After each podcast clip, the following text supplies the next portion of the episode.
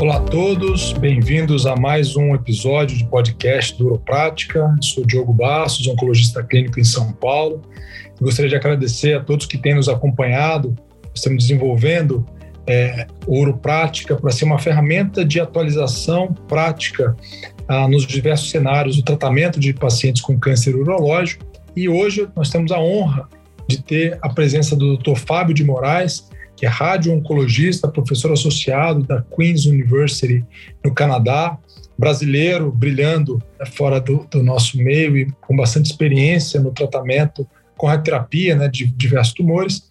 E aqui a gente conta também com o Dr. Denis Jardim, que é nosso colaborador no Uroprática uh, e também um grande especialista na área. Então, hoje a discussão vai ser sobre tratamento focal tratamento de câncer renal localizado de pequenas lesões renais. Então, Fábio, obrigado pela sua presença. Eu queria começar, quer dizer, é uma, é uma discussão bem prática. A gente sabe que pequenas lesões renais é, têm sido identificadas de forma cada vez mais frequente, com pacientes realizando exames de imagem periódicos, de rotina. Mesmo durante a pandemia Covid, vários pacientes fizeram tomografia de tórax e acabaram identificando pequenas lesões renais. Então, é um, uma situação que eu diria frequente no nosso dia a dia. E, eventualmente, a gente sabe que o tratamento padrão é, sempre foi cirurgia, né? atualmente é nucleação robótica, é, abertura para discussão de prós e contras de tratamento com ablação percutânea.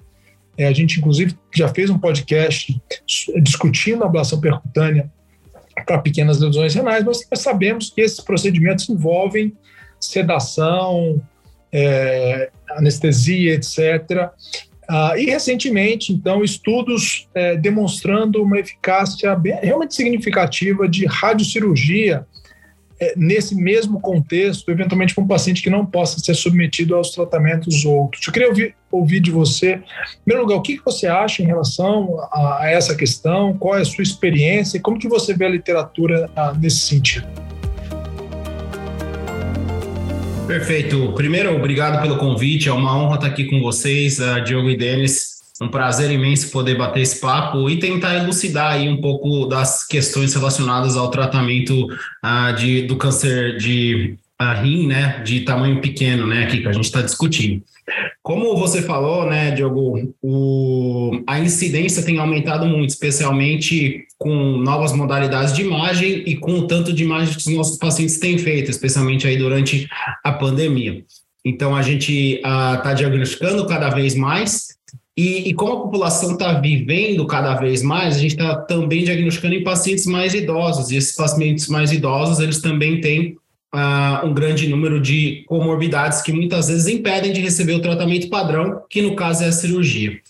E, e nesse contexto, novas uh, técnicas terapêuticas, e aqui no caso a gente está discutindo da radiocirurgia, que é uma técnica não invasiva, vem surgindo. E a gente tem cada vez mais aí a evidência que mostra para a gente que esse é um tratamento que pode ser entregue para esses pacientes ah, sendo um tratamento seguro, né, com baixa toxicidade e com tratamento com alta eficácia. Então, a gente já aprendeu que a SBRT, que a radiocirurgia, talvez um nome não muito eu não acho o nome muito inteligente, porque não tem cirurgia, é sim um método de entrega de radioterapia, né, de radioterapia externa, onde a gente entrega a radiação muito conformada, de um jeito preciso, com altas doses em poucas frações. Então não tem nada a ver com cirurgia, é que algumas pessoas entendem é, o termo erroneamente. Então a gente quer entregar doses ablativas para então controlar da melhor maneira possível o tumor.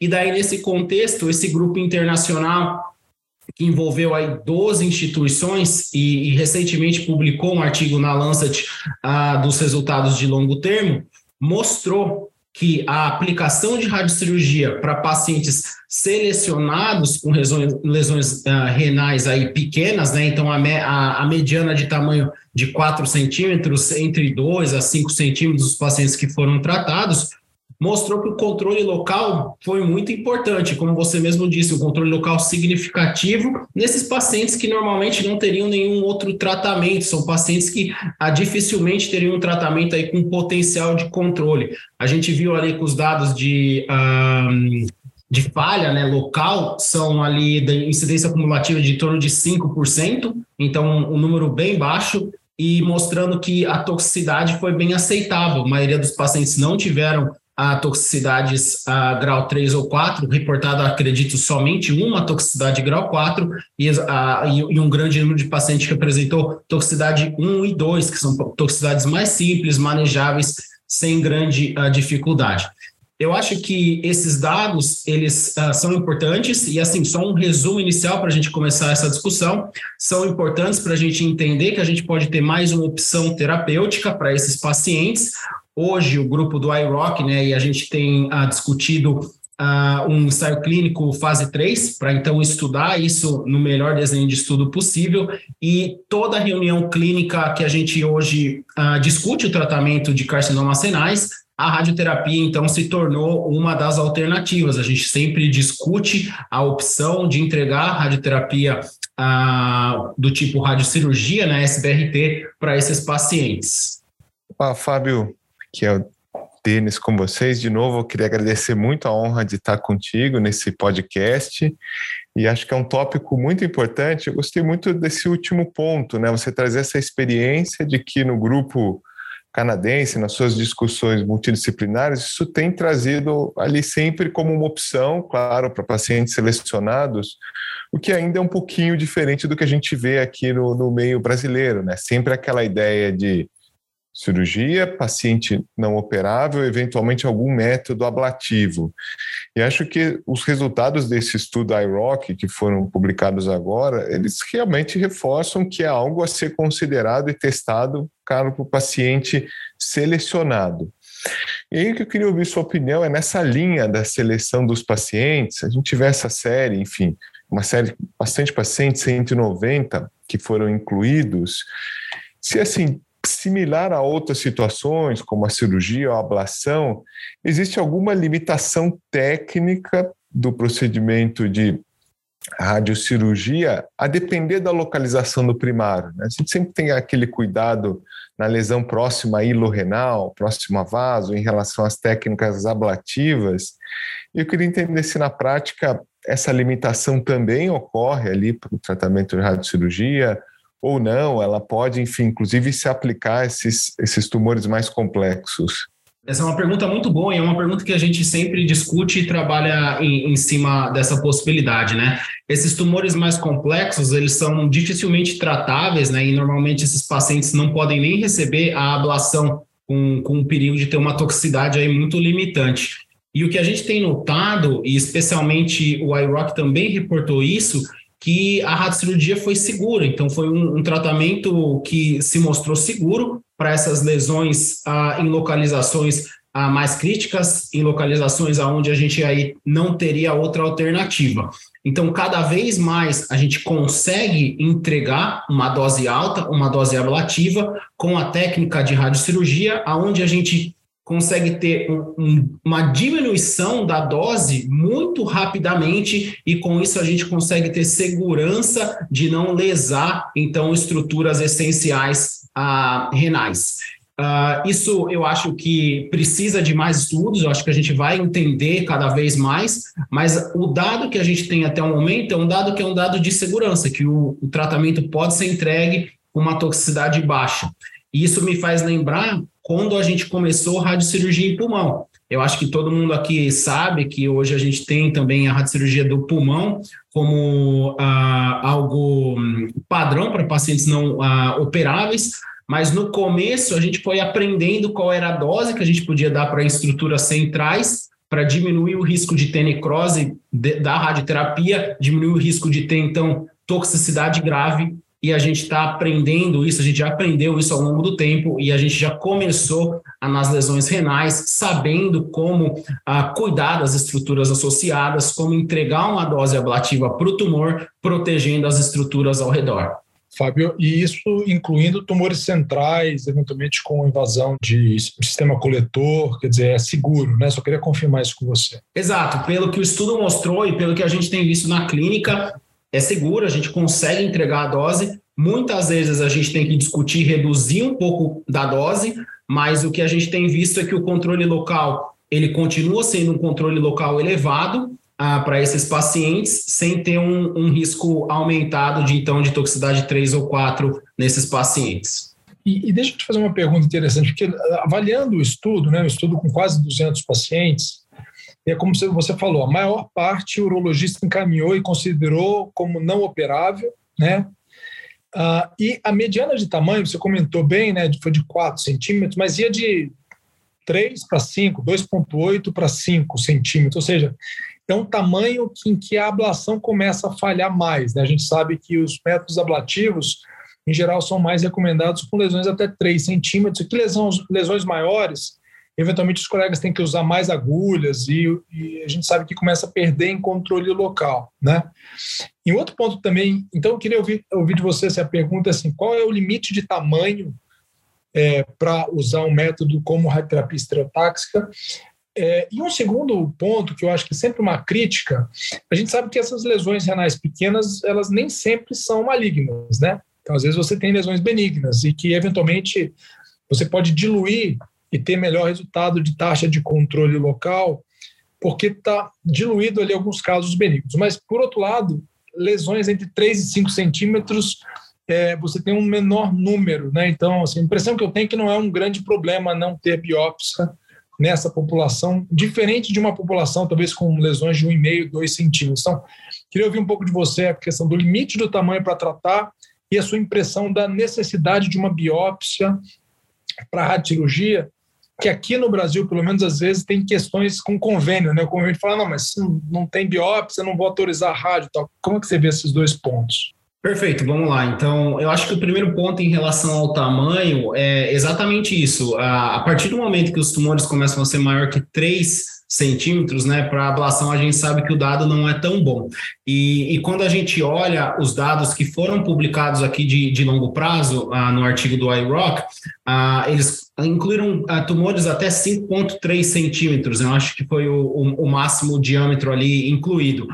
Quando a gente analisa e quando a gente discute caso aqui, a gente está discutindo casos até 5 centímetros. Eu acho que a gente colocou esse threshold para a gente, esse limite, né? Para que a gente, o que, o que eu sempre gosto de falar, a gente não quer queimar a técnica, a gente quer entender como a técnica funciona, a gente quer entender a qualidade da técnica, a segurança da técnica, para daí tentar explorar até em tumores maiores mais para frente, fracionado uh, e etc. Então, nesse momento, eu diria que, baseado no que a gente tem publicado, baseado em resultados de longo prazo, ali de 3 a 5, 5,5 centímetros seria a discussão ideal de tamanho, né? Dependendo de quão confortável cada departamento é e quão confortável também o time a, que entrega a radiocirurgia está com controle de movimento, localização do tumor, fusão de imagens, os contornos e etc. Então, acho que isso é bem importante. Quando a gente olha para o estudo em relação a a, a, ter ou não biópsia, esse estudo reportou a maioria dos pacientes tinham biópsia, se eu não, se eu não me engano, 80% ou 85% foram comprovados por biópsia. E os outros 20% ou 25%, eles tiveram é, tomografias seriadas ou ressonâncias seriadas, mostrando então um crescimento da massa, para a gente também ter um pouquinho mais de segurança de falar, olha, isso está se comportando com tumor, parece ser tumor, está crescendo ao longo do termo e a gente tem consenso que isso é um tumor renal. O que a gente faz aqui, e que eu acho que é muito importante, é que todos os casos têm que passar pela reunião multidisciplinar, onde a gente vai ter todas as equipes, então a equipe da radiologia intervencionista, cirurgiões, oncologistas, radio-oncologistas, patologia e radiologia, onde a gente vai discutir esses casos, e os casos que não têm biópsia, estão avaliados com imagens seriadas para que a gente bata o martelo e fale que esse paciente, então, ele deve receber o tratamento, porque a imagem mostra que é um, a gente tem uma, aí um, um, uma probabilidade alta de ser um câncer renal e que o risco de fazer uma biópsia naquele paciente devido à idade, comorbidade ou dificuldade de acesso ah, não, não, não, compensa. E isso para o governo aqui, para o CCONA, para o Cancer Care Ontário, que é quem regula a nossa prática, é o suficiente. A gente tendo reunião multidisciplinar, onde a gente tem pelo menos três, três especialidades, onde tem um consenso, isso é suficiente para que a, a, fonte pagadora aprove o tratamento, que a gente não tenha dor de cabeça. Então, a gente só precisa ter isso bem documentado e bem discutido. Muito interessante, Fábio. Um outro ponto que assim, me chamou a atenção no, no iRock é que tiveram esses um grupo de pacientes que fez uma dose única, né? E um grupo de pacientes que fez múltiplas frações. E me chamou a atenção assim que o grupo dose única aparentemente teve menos recorrência, teve um melhor controle de doença, mesmo com uma dose total menor. E aí eu queria, assim, sua opinião, se você acha que tem algo racional por trás disso, ou se simplesmente foi grupos não comparáveis, né? O que é, é bem razoável, porque os grupos tinham diferenças clínicas também entre eles. E se hoje você tiver que recomendar para um paciente, Uh, existe já alguma tendência, alguma preferência entre dose única versus múltiplas frações? Não, perfeito. Acho que é um comentário muito interessante, né? E, e eu acho que eu gosto de. Eu vou começar respondendo ele, ah, entendendo um pouquinho do estudo, né? Então, como você mesmo ah, falou, Denis, existiam algumas diferenças que no final são importantes clínicas, né? Os pacientes que receberam multifração, né, que foram tratados com múltiplas frações de radioterapia, eles eram mais idosos e eles tinham performance status pior. Então, isso aí já começa que a gente brinca aqui que você já está começando a, a tratar com piores players, né? Então a gente está num grupo, a gente tem atleta, entre aspas, e no outro grupo a gente tem um grupo que está já um pouquinho pior. Quando a gente olha também, tinha mais tumores papilares no grupo de multifração comparado com o de fração única. Mas somado a tudo isso, eu acho que, que, o mais importante que a gente tem aqui é o que a gente fala de da, o que se relaciona à radiobiologia. A diferença da entrega de dose numa fração única versus a diferença da entrega de dose em múltiplas frações. O que a gente não entende muito bem qual é padrão de radioresistência dos tumores renais. Então, a gente fala muito, num, acho que nem todo mundo vai saber o que é, a gente fala muito em alfa-beta, que é como as células vão responder ao tratamento de radioterapia, como a morte celular vai acontecer, e, e, e quem responde mais a grandes frações, né, as fração única ou frações maiores, e quem responde melhor a pequenas frações quebradas em diferentes números de tratamento. Então eu vejo que aqui também tem um pouquinho de radiobiologia. A gente sabe que grandes frações, e aqui no caso de fração única, elas induzem uma, é, um, um dano vascular endotelial mais frequentemente do que múltiplas frações. E a gente sabe que os tumores de células renais são hipervascularizados. Então, quer dizer, talvez a gente tenha aqui uma hipótese que essa fração única está induzindo esse dano vascular endotelial, que isso leva à morte tumoral, que isso faz com que o controle local seja melhor nesse grupo. Existe uma explicação biológica ou radiobiológica por trás disso. Se isso vai se comprovar num estudo maior, fase 3, a gente ainda tem que esperar os resultados.